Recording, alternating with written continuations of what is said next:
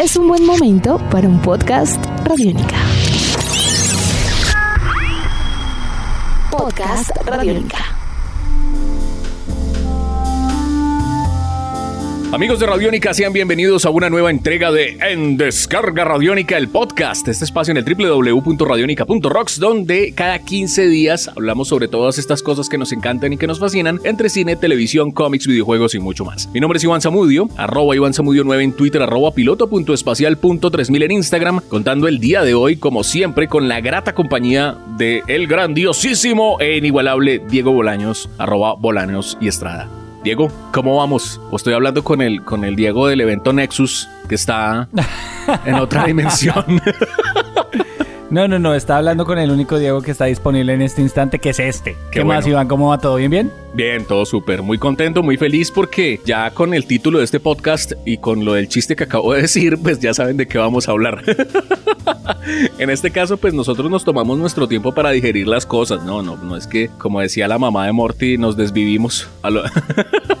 Tan pronto sale una nueva producción y nada de eso. Pero, pues hoy vamos a hablar acerca de Loki. Vamos a hablar acerca de esta, de esta serie de televisión de Disney Plus y que hace parte del universo cinematográfico de Marvel, donde pues hemos encontrado cosas muy diferentes a lo que han sido obviamente las dos producciones previas de, de este universo cinematográfico que pues que empezaron a, a verse en televisión desde este año y donde estamos hablando de una serie que es coyuntural y que es decisiva frente a muchas cosas que van a pasar a futuro, porque como se está hablando por ahí, si la primera saga fue eh, la saga del infinito, pues esta viene siendo la saga de el multiverso, que hoy en día está tan de moda hablar de multiverso, el multiverso en Facebook, el multiverso en, bueno, en todo lado.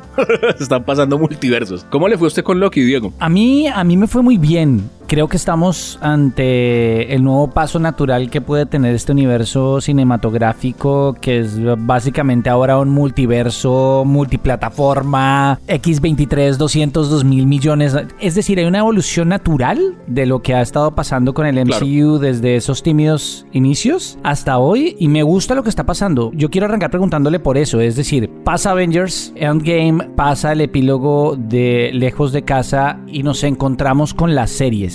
¿Usted siente que, que el ejercicio ha sido positivo? que habría sido un downgrade, es decir, como una rebajada en agua, o que este nuevo paso, además de natural, se encontró con una pandemia que lo hizo aún más válido en un contexto como en el que estamos. Lo hemos conversado con usted varias veces. Lo primero es que luego de que pasa un, eh, una película grande, digamos de evento grande, todo el mundo queda como con la cabeza, como con esa cosa de que, uy, ojalá la siguiente película sea increíble y no lo va a hacer. O sea, va a ser buena, pero... Ah, no, es imposible. Pues no, no tratar de no. volver a superar no, y superar y superar y superar es una tontería. Eso es volver a... Eso toca llenar otra vez el vaso de agua de goticas hasta que se llega al, puro tope. Entonces, pues obviamente los resultados con Spider-Man Far From Home, a mí personalmente esa película no, no me gustó en un 50%, con ustedes ya lo habíamos comentado. Pasa la pandemia del COVID-19, Marvel Studios queda anulado un año.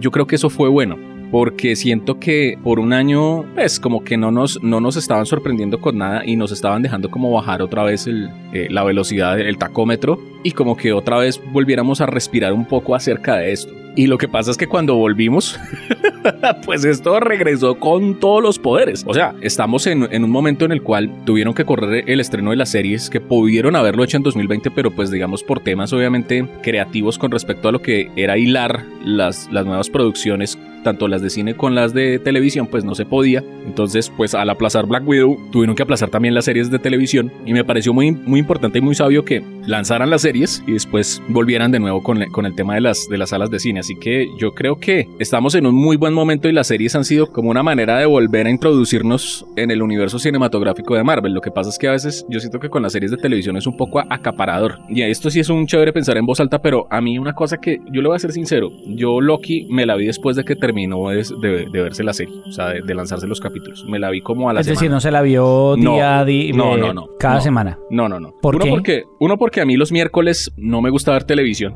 o sea, me parece que es un día. Porque que... tengo que trabajar. Porque tengo que trabajar, porque soy adulto. Eh, pero, no, pues más allá de eso, siento que el, el, tema ahí es que mandaron las series los miércoles es porque lo dejaron así los miércoles, es porque los viernes va a ser para Star Wars, ¿no? Estamos viendo los.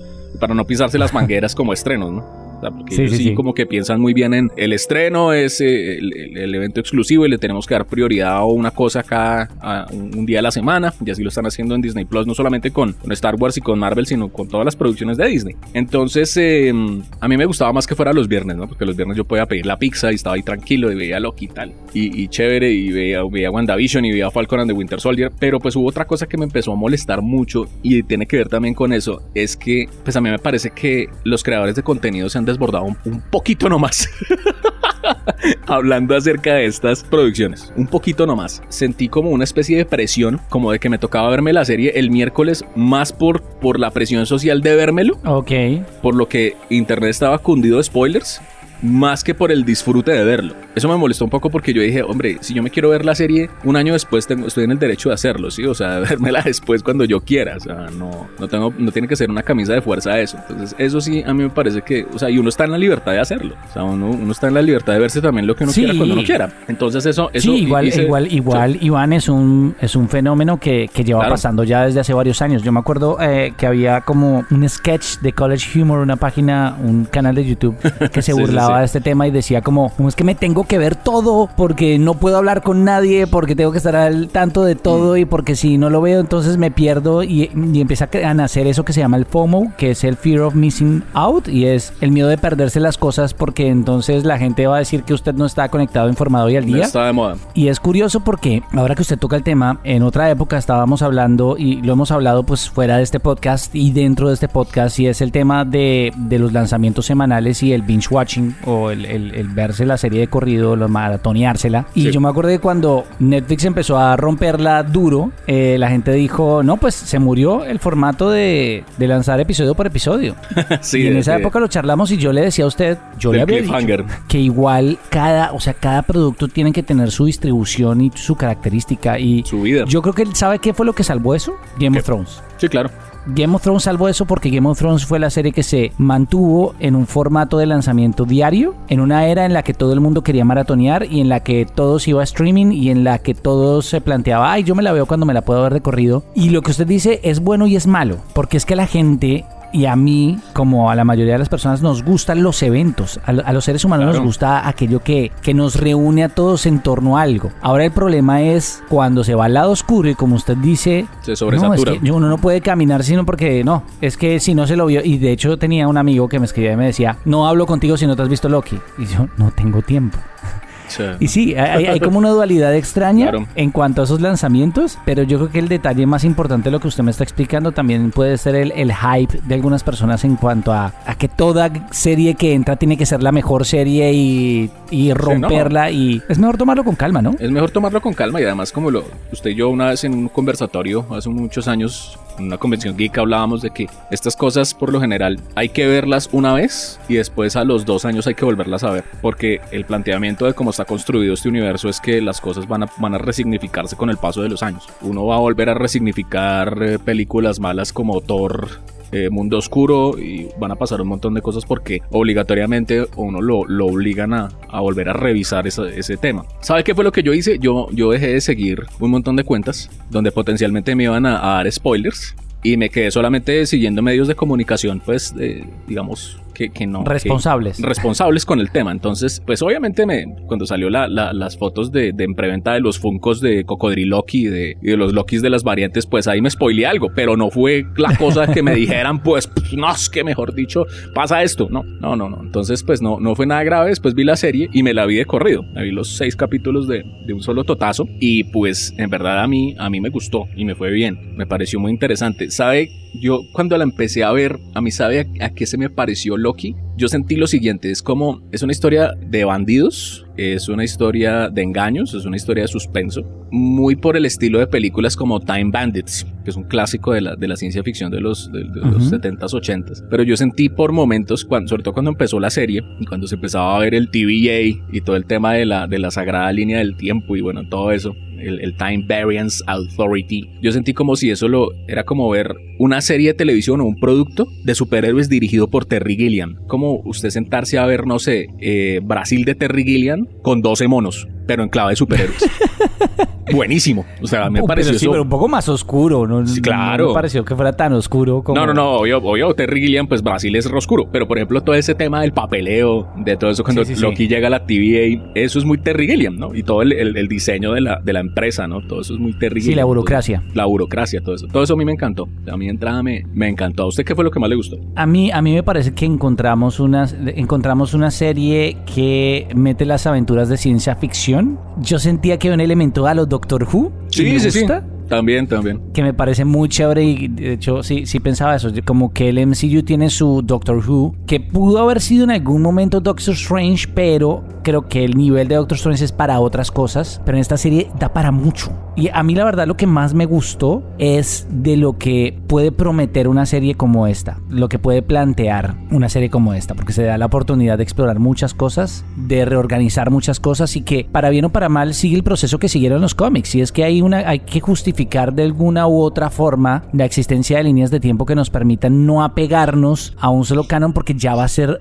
a futuro va a ser muy difícil, eh, si no Claro. imposible. Y eso pues le va a dar libertad creativa a todos los que vienen. Y me pareció un acto de responsabilidad muy grande de parte de todo mm, lo- los, la gente de Marvel y de Marvel Studios y Kevin Feige plantear ese paso en este momento porque él nos va a quitar a todos un peso de encima y nos va a permitir explorar las historias pues con otras ópticas. Eso fue lo, yo creo que lo que más me gustó. Sí. Ahora la serie Uf. fue creada y, y dirigida por un pelado que digo pelado porque es más bien joven, es decir, Michael Waldron y me parece una persona acertada para esto porque si muchos se lo estaban preguntando es un tipo que Waldron es el creador, ¿no? No, no el director. Sí, el creador. Bueno, sí, el creador, que está creada, perdón, por, por Waldron y me parece algo pilo porque es un man que está detrás de, o ha estado muy cerca de los creadores de Rick and Morty, Buenísimo. ha hecho uno de los, ha producido y ha escrito uno de los, de los capítulos de Rick and Morty, estuvo en Community, hay, hay como sangre nueva, joven, que además está como al día con las tendencias y que tiene una conciencia de lo que puede generar un multiverso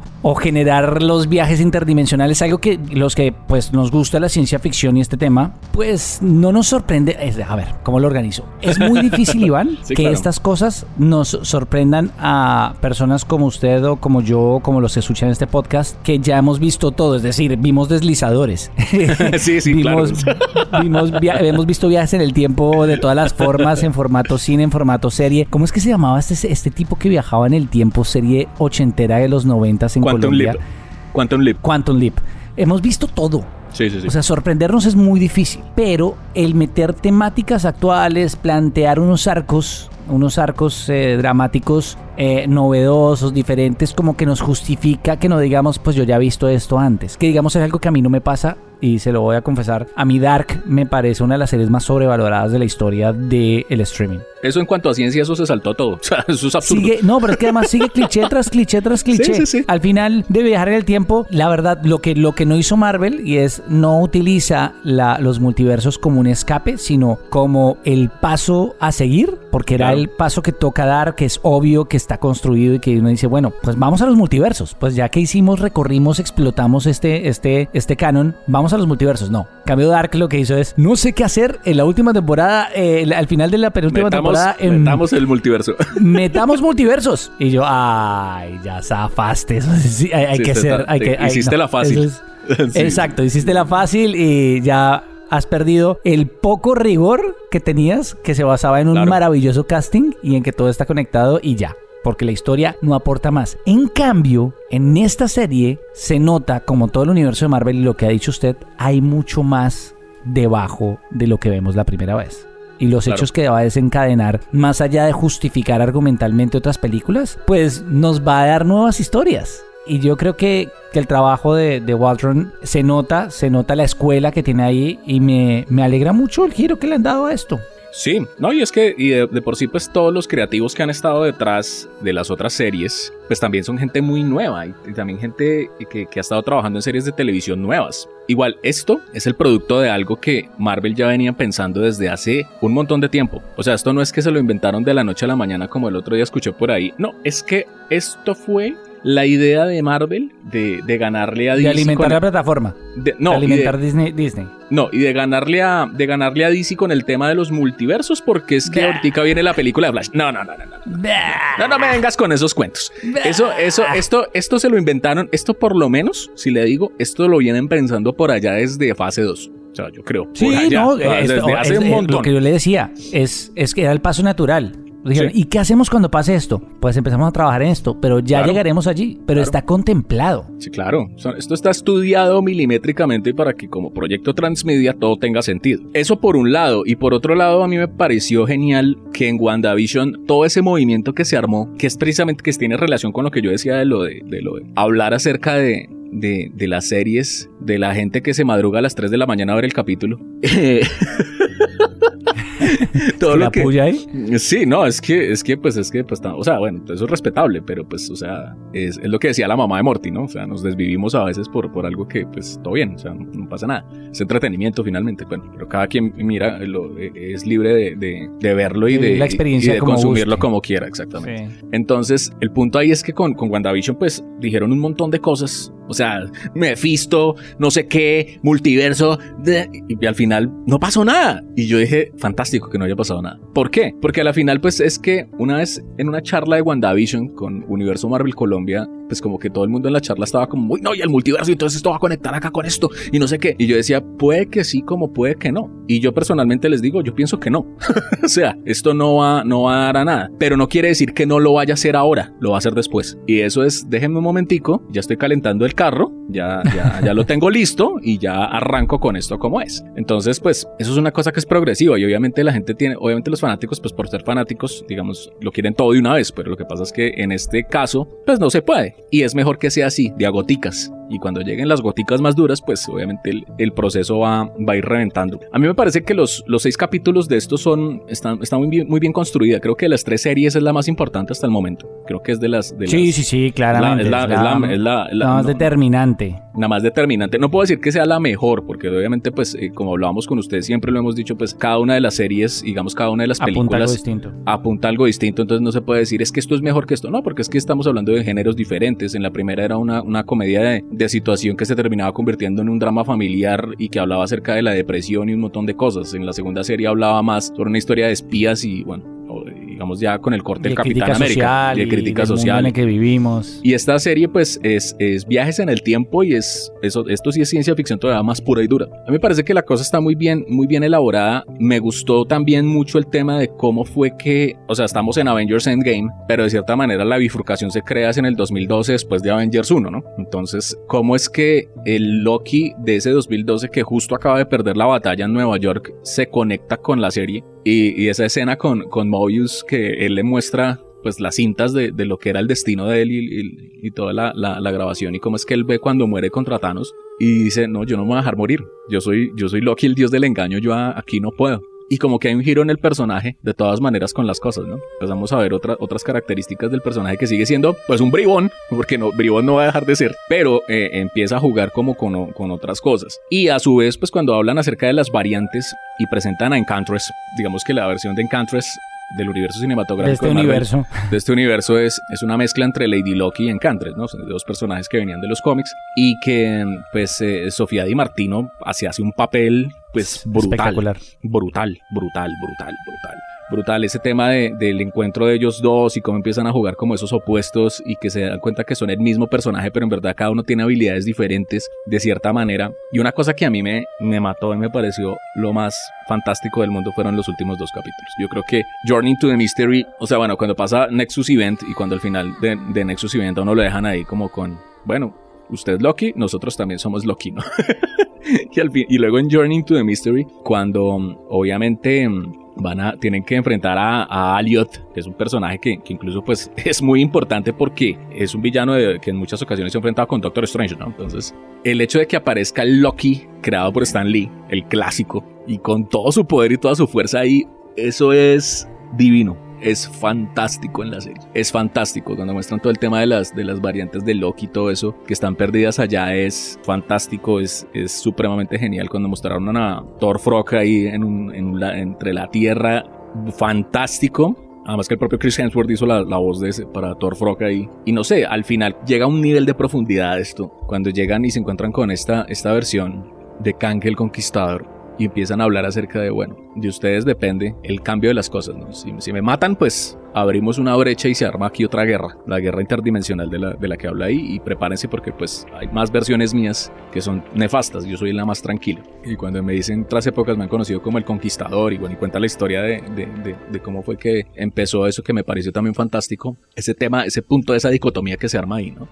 O, o me voy a vengar de la TVA por un tema personal o dejamos así, salvamos el o, y dejamos tranquilo. O me convierto en parte de lo que odio. Es que claro, es o sea, un uf, dilema buenísimo. duro. Buenísimo, cuando se enfrentan los dos Lokis ahí eh, en Cantress y Tom Hiddleston ahí es, es fantástico. Y pues cuando sale y, y, al final pues todo el tema de Kang, cuando él habla todo eso, porque es que al comienzo cuando él sale uno dice, yo estaba viendo la serie y yo decía, ¿será?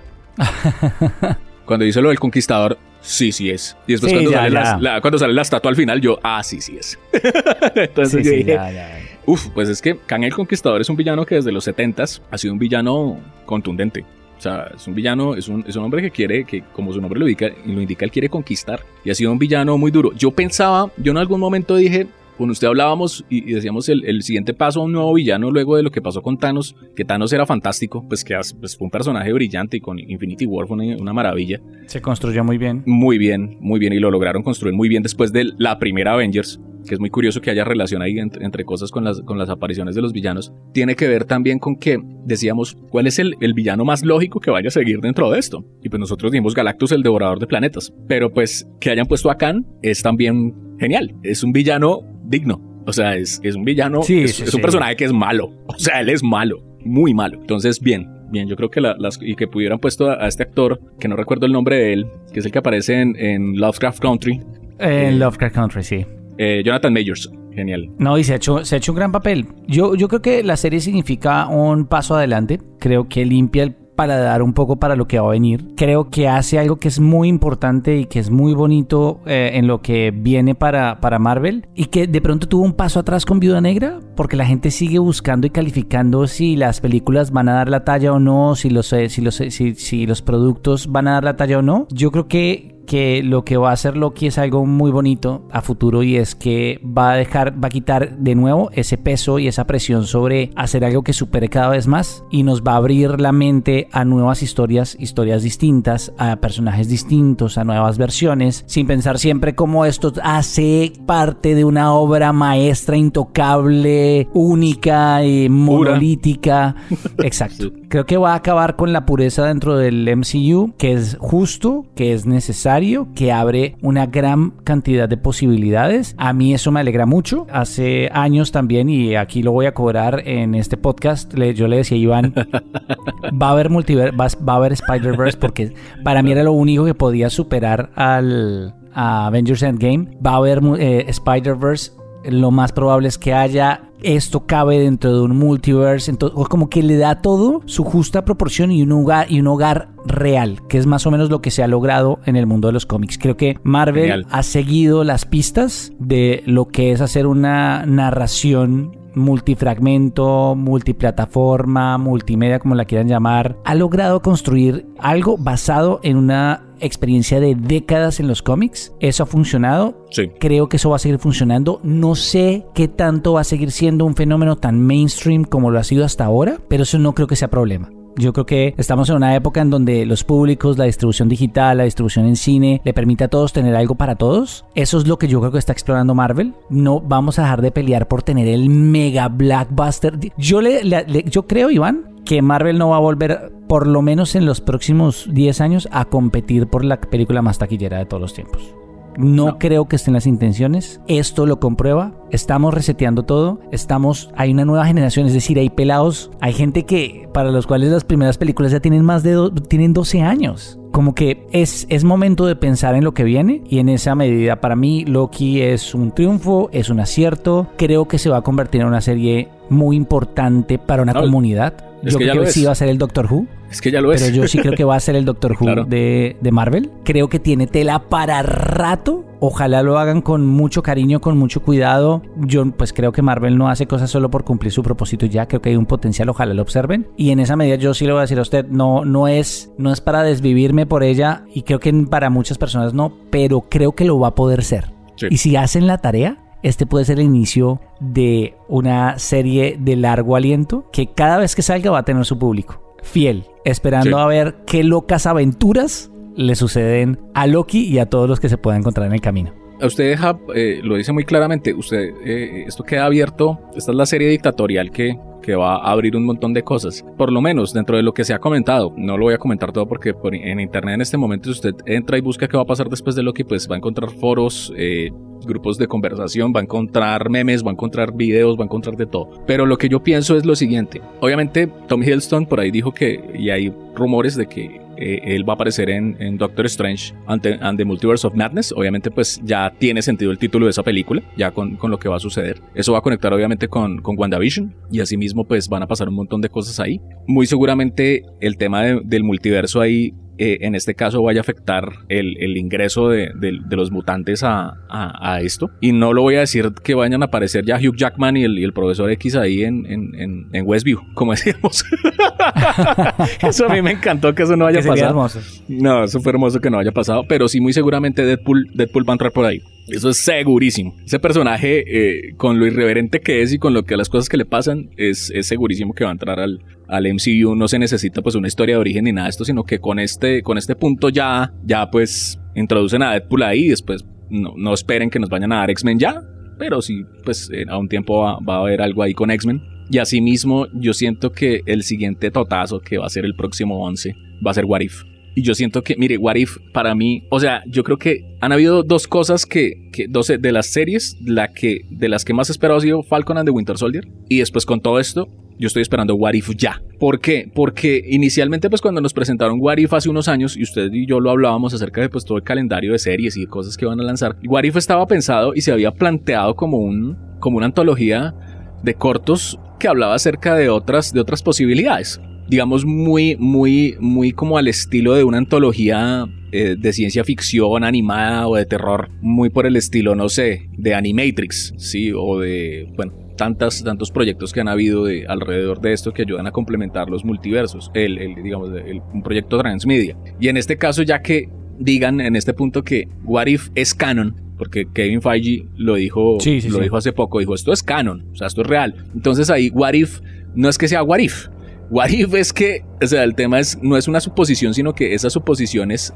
van a ser otras, otros, otros, otras historias. Otras ventanas a ese multiverso. A ese multiverso. Entonces ya de entrada que pues venga el, primer corto de, de, la Capitana Carter, donde esa historia que es famosa en los cómics donde, donde Peggy Carter se, se inyectó el suero del supersoldado, pues eso, eso para mí va a ser, van a plantear un montón de cosas que han sido planteadas en los cómics al estilo del MCU y que van a seguir abriendo la brecha a muchas otras cosas. De por sí se dice por ahí que Hayley Atwell va a aparecer, supuestamente dicen, no sé, que va a aparecer en, en Doctor Strange and the, Multiverse of Madness. En este caso, Hayley Atwell reinterpretaría a la Capitana Carter para esa película. Entonces ahí van a pasar un montón de cosas de aquí en adelante a los próximos años brutales. Van a conectar con muchos otros temas y creo que la complejidad de la historia la están logrando muy bien y va a cumplir, y con esto eh, cierro, es que cumple la premisa que dijo, va, dijo Kevin Feige, eh, Feige hace algún tiempo, y es, olvídense de la saga del infinito porque esto va a ser algo muy diferente. Y de verdad que sí va a ser muy, pero muy diferente. Así que pues ansiosos esperando obviamente que vengan muchas más producciones a futuro. Ahí tienen, eh, queremos saber sus opiniones. Gracias por escucharnos en este podcast. Recuerden que pueden dejar sus comentarios en las secciones de comentarios de donde escuchen este podcast, pero además también pueden encontrarnos en las redes sociales, en arroba radiónica en Twitter, arroba radiónica FM en Instagram y además una gran oferta de podcast que encuentran en www.radionica.rocks como Rock and Roll Radio y, y muchos más. Así que hasta la próxima, Iván, como siempre, un placer y nos volvemos a escuchar a ver con qué otra joya nos encontramos, ya sea en cómics, en videojuegos, vienen cosas muy chéveres, es una gran época para ser geek, así que hasta la próxima, Juan. Y que la fuerza los acompañe. Nuestros podcasts están en radionica.rocks, en iTunes, en RTVC Play y en nuestra app Radionica para Android y iPhone. Podcast Radionica. Hola, soy Fausto García Calderón. Hago parte del equipo de paz de Radio Nacional de Colombia y quiero invitarlos a escuchar Inquebrantables, Voces del Cambio, la serie de podcast en la que les traemos historias de gente excepcional que está cambiando la historia en lugares a los que ha llegado la paz. Sigan estos relatos que traemos desde las regiones colombianas cada mes. Encuentren este podcast en cualquier plataforma de distribución que prefieran y en nuestra página web Radio Nacional Co.